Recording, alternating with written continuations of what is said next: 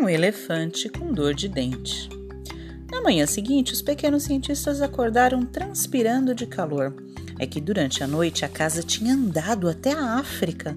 As crianças só tinham sentido um balanço gostoso embalando o sono delas. A casa, no entanto, ficou com bolhas nos pés e suas estruturas de madeira estavam até estalando.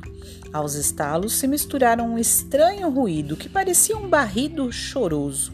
Não era nada ameaçador, embora viesse de um elefante grande que esfregava as costas num canto da casa. Carla foi a primeira a sair. Que é que você tem? Ela perguntou ao elefante. Acho que ele está com dor de dente, disse Vicente, que apareceu na porta de pijama cambaleando de sono.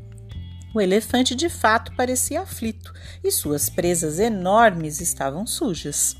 Se estão pensando que isso é sujeira, estão redondamente enganados, disse Luísa aos outros cientistas que a essa altura já estavam todos fora da casa. Isto aqui é cárie, ela disse, batendo numa parte escura da presa. É o que acontece quando não escovamos os dentes direito, ou quando não escovamos nunca, entenderam? O elefante baixou os olhos envergonhado. Na mesma hora, Vicente foi até o porão, pegou a furadeira, um pacote de argamassa e voltou para onde estavam todos. O elefante ainda não tinha a menor ideia do que estava acontecendo. Dois dos pequenos cientistas taparam os olhos dele e os outros começaram a cantar músicas de ninar em seus ouvidos, até ele cair de lado roncando. O resto foi feito rapidamente.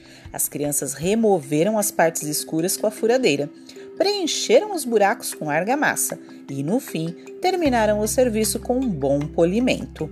Quando o elefante acordou, a casa dos pequenos cientistas já tinha ido embora havia muito tempo.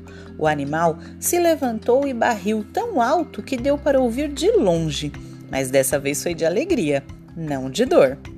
Quer saber o que as cáries fazem com o dente? Então faça a experiência seguinte.